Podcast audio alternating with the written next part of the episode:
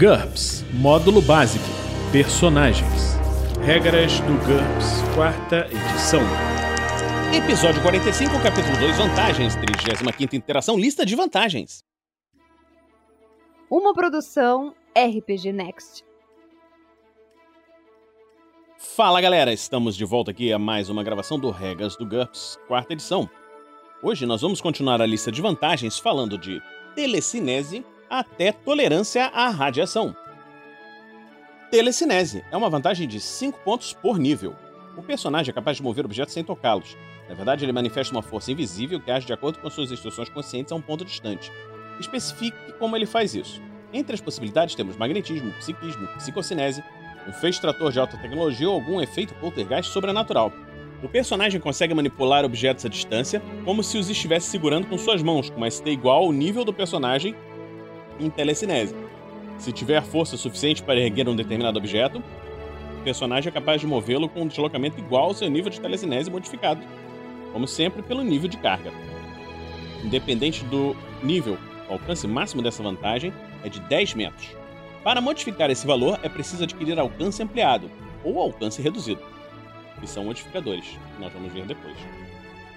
A telecinese exige concentração constante para ser utilizada, isso significa que durante o combate o personagem precisa realizar uma manobra concentrar no seu turno. Em seguida, a telecinese do personagem pode realizar uma manobra padrão, como se fosse um par de mãos incorpóreas em algum ponto dentro do seu alcance. Uma manobra preparar para pregar um objeto, uma manobra de deslocamento para erguê-lo e carregá-lo, uma manobra de ataque para tirá-lo ou agarrá-lo, ou para atacar com ele diretamente e assim por diante. Não são necessários testes para ações comuns de levantar e deslocar. Para atos mais complexos, o mestre pode exigir que o personagem faça um teste de DX ou com uma perícia adequada. Em situações onde o personagem faria um teste ST, faça o mesmo contra a sua telecinese. Todas as observações anteriores supõem que o personagem esteja utilizando telecinese para executar uma tarefa à distância. Essa vantagem também pode auxiliar o personagem em perícias como jogos de azar, principalmente quando ele quiser roubar, arrumamento e cirurgia. Em geral, qualquer coisa que se beneficiaria de uma destreza manual elevada recebe um bônus de mais 4 se o personagem obtiver um sucesso no teste de IQ para utilizar sua telecinese de forma apropriada. No caso de um fracasso, o mestre pode estabelecer qualquer penalidade que considerar adequada.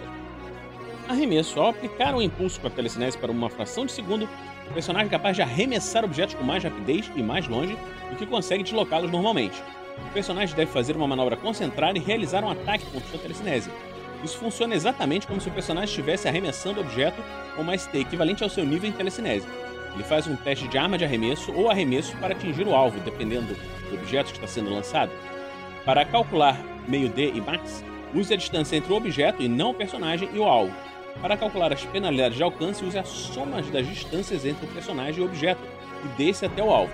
Depois do arremesso, o personagem terá libertado seu controle telecinético sobre o objeto. Ele precisa fazer uma manobra preparar para pegá-lo novamente. Levitação. Se tiver telecinese suficiente para suportar seu próprio peso, o personagem é capaz de levitar. Ele deve realizar uma manobra concentrar, seguida de uma manobra de deslocamento com a telecinese para impulsionar seu corpo para um voo realmente psicocinético, adquira voo, com a limitação psicocinética.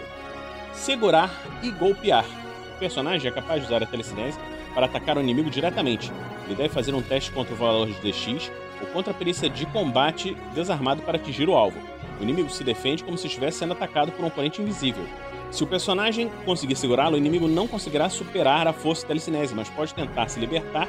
Normalmente, também, se também possuir telecinese, pode realizar uma manobra concentrada e usar seu próprio nível dessa habilidade em vez de ST. No turno seguinte, depois de agarrar o inimigo telecinese, o personagem pode fazer uma manobra de deslocamento com a mesma vantagem para levantar o alvo do solo, contanto que tenha telecinese suficiente para suportar o peso do inimigo.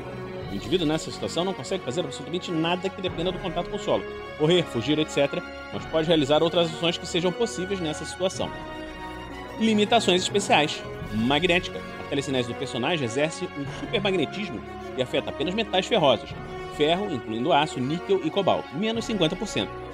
Psicocinética. A habilidade do personagem faz parte do poder psico psicocinese.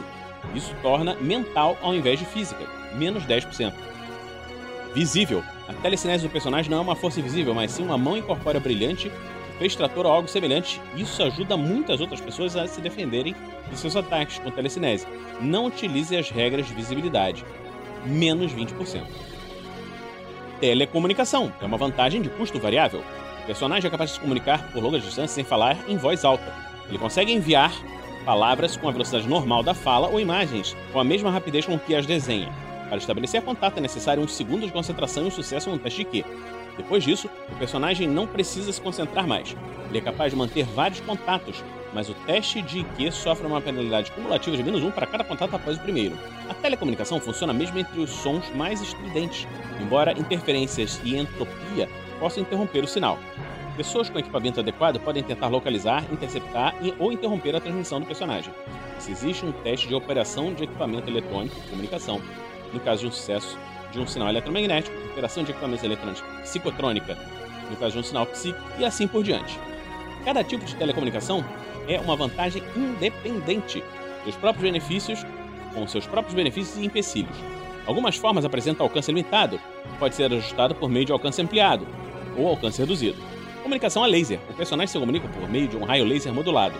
O alcance básico é de 75 km numa linha de visão reta. As exigências relacionadas ao raio estreito e à linha de visão tornam a espionagem de suas atividades extremamente difícil. O personagem só é capaz de se comunicar com outras pessoas que têm essa vantagem ou um comunicador a laser. 15 pontos. Comunicação por infravermelho. O personagem se comunica por meio de um raio infravermelho modulado. O alcance básico é de 500 metros e uma linha de visão direta. As exigências de curta distância e linha de visão tornam a interferência e a espionagem quase impossíveis em circunstâncias normais. O personagem só é capaz de se comunicar com pessoas que têm essa vantagem ou um comunicador infravermelho. 10 pontos. Diapsiquia, transmissão telepática. O personagem é capaz de transmitir pensamentos diretamente para outras pessoas por meio de magia, do psiquismo ou outros métodos exóticos. Seja específico. O alvo recebe os pensamentos mesmo se não tiver essa habilidade. O alcance é teoricamente ilimitado, mas o teste de Q para utilizar a vantagem sofre normalmente todas as penalidades de distância apresentadas no quadro Modificadores de Longa Distância, que nós vamos ver depois. Se não for capaz de ver nem sentir o alvo de alguma maneira, o personagem sofre uma penalidade adicional de menos 1 para familiares, amantes ou amigos íntimos, menos 3 para colegas e conhecidos, menos 5 para alguém com quem ele conversou apenas durante um breve momento. 30 pontos. Rádio. O personagem se comunica por meio de ondas de rádio. O alcance básico é de 15 km e uma linha de visão direta. O sinal é onidirecional, mas uma vez que o personagem é capaz de alterar a frequência, os espiões precisam de um sucesso em um teste de operações de equipamentos eletrônicos, comunicação, para ouvirem o conteúdo da mensagem. O benefício colateral dessa habilidade é o fato do personagem ser capaz de receber sinais comuns de rádio, AM, FM e faixa do cidadão com um sucesso num teste de IQ, leva um segundo. Observe que o ruído de radiofrequência provocado por relâmpagos e equipamentos eletrônicos não blindados pode interferir na comunicação por rádio. Essa vantagem nunca funciona debaixo d'água. 10 pontos. Ampliações especiais, ondas curtas. Essa ampliação está disponível apenas para rádio. O personagem consegue fazer o sinal ultrapassar a ionosfera, se houver, de um planeta. Isso permite que ele transmita ou receba mensagens de qualquer parte daquele mundo. Lembre-se que raios solares, o clima, podem interromper a comunicação por meio de ondas curtas. Mais 50%. Transmissão aberta. Essa ampliação está disponível apenas para a diapsiquia e permite que o personagem envie seus pensamentos para todas as pessoas que se encontram numa área determinada ao seu redor. Isso exige um teste de Q modificado pela distância para o raio desejado, além de uma penalidade adicional de menos 4, 50%. Universal. A mensagem do personagem são automaticamente traduzidas para o idioma do alvo. O mestre pode limitar essa ampliação a pessoas com níveis tecnológicos avançados ou restringi-la à diapsiquia, mais 50%. Vídeo. O personagem não está limitado a imagens simples. Ele é capaz de transmitir vídeos em tempo real de qualquer coisa que consiga visualizar, mais 40%. Limitações especiais. Racial. A habilidade só funciona com pessoas da mesma raça que o personagem ou de uma raça muito similar, como descrito em leitura da mente. Menos 20%. Somente envio. O personagem é capaz de enviar mensagens, mas não de recebê-las. Essa vantagem não está disponível para a Diapsiquia. Menos 50%. Somente recepção. O personagem é capaz de receber mensagens, mas não de enviá-las. Essa limitação não está disponível para a Diapsiquia. Menos 50%. Telepatia. Essa habilidade é parte do poder psíquico de telepatia. Menos 10%. Vaga. O personagem não é capaz de enviar palavras ou imagens, apenas um código simples. Por exemplo, código Morse, com conceitos e emoções gerais no caso da diapsiquia. Menos 50%. Terror. 30 pontos, mais 10 pontos por menos 1 de verificador de pânico. O personagem é capaz de perturbar a mente de outras pessoas. Esse efeito se manifesta de várias maneiras. Um grito assustador, composição física atordoante ou até mesmo espanto divino de uma beleza insuportável. Quando o personagem ativa essa habilidade, qualquer indivíduo que ouvir ou ouvir, escolhe apenas um desses efeitos quando comparado à característica, deve fazer uma verificação de pânico imediatamente. Se obtiver sucesso na verificação de pânico, a vítima não sofre o efeito do terror por uma hora. Acrescente a limitação ataque corpo a corpo, o efeito do terror só afetar vítimas que o personagem tocar. Limitações especiais. Sempre ativo. O personagem não é capaz de desativar o terror para se envolver em atividades sociais comuns. Essa limitação costuma acompanhar os níveis mais extremos de aparência, normalmente hediondo ou pior, mas belíssimo também é uma possibilidade, menos 20%. Títere, 5 a 10 pontos. Tem como pré-requisitos possessão, mais aliado ou dependente. Um títere é um aliado ou um dependente que não é capaz de resistir à vantagem de possessão do personagem. Quando usa possessão sobre o títere, o personagem é automaticamente bem sucedido. Isso pode ocorrer devido à natureza da vítima ou por causa de algum conhecimento especial do que o personagem detém, uma maldição, o nome verdadeiro do alvo, a chave para a mente dele, etc. Um títere sempre tem ou uma IQ zero ou um dever, ou é reprogramável. Se tiver um dever, deve ser involuntário e sua frequência deve ser idêntica à frequência de participação do títere, seja como aliado ou dependente. Cada títere custa 5 pontos. O jogador pode comprar um grupo inteiro de aliados relacionados como títeres por 10 pontos. Esses custos se aplicam apenas à vantagem títere e é preciso pagar pelo aliado ou dependente separadamente. É comum, mas não obrigatório, que esses aliados tenham a ampliação lacaio ou a limitação relutante. Tolerância a ferimentos. É uma vantagem de custo variável. O personagem tem menos fraquezas fisiológicas que a maioria dos seres vivos comuns. Custo dessa vantagem depende das debilidades específicas que foram eliminadas. Perceba que algumas formas de tolerância a ferimentos abrangem outras e que difuso, homogêneo e não vivo são mutuamente excludentes. Difuso. O corpo do personagem é fluido ou fragmentado, composto por um enxame de entidades menores ou talvez energia pura. Isso torna imune a mutilações e reduz o dano que ele sofre com a maioria dos golpes físicos. A maioria dos inimigos não é capaz de empurrar ou segurar o personagem. Difuso inclui ainda todos os benefícios de sem sangue, sem cérebro e sem órgãos vitais. 100 pontos homogêneo, o corpo do personagem não tem órgãos internos vulneráveis, ossos, músculos ou quaisquer outros mecanismos. Por isso, é, ele é menos suscetível a ataques perfurantes, golpes de ponta, lesões em alvos difusos, homogêneos ou não vivos.